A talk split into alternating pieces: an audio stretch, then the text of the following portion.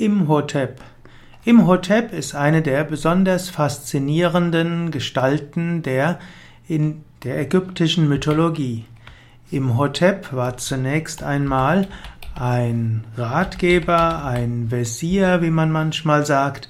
Er war ein Schriftsteller, er war ein Ratgeber, wahrscheinlich Minister des König Djoser und er gilt damit auch als Erbauer der ersten Pyramide. Imhotep gilt auch als großer Arzt, er gilt auch als Mystiker, als Esoteriker, als der Begründer der großen Weisheit in Ägypten. Imhotep war also der, gilt als Erbauer der ersten Pyramide, der Stufenpyramide von Saqqara, S-A-K-K-A-R-A, und er gilt als der erste Arzt. Es man weiß nicht genau, wann er tatsächlich gelebt hat, beziehungsweise man nimmt an, dass er um 2600 vor Christus gelebt hat. Andere sagen 2700 vor Christus. Er war schon zu seinen Lebzeiten hoch geachtet. Es heißt, äh, dass er auch dem König geraten hatte, Vorräte anzulegen, hatte Hungersnöte verhindern können. Imhotep wurde auch zugeschrieben, dass er die esoterische Weisheit weitergegeben hatte.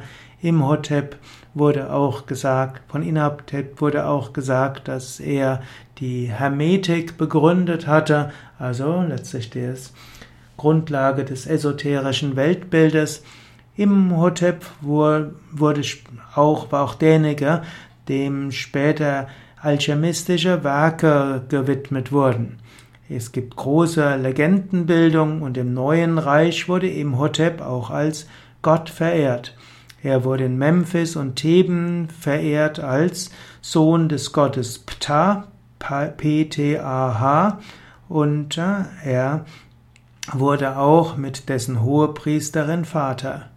In Ägypten war es üblich, dass die Schreiber ihm zu Beginn eines Schreibwerkes einen Tropfen Tinte darbrachten.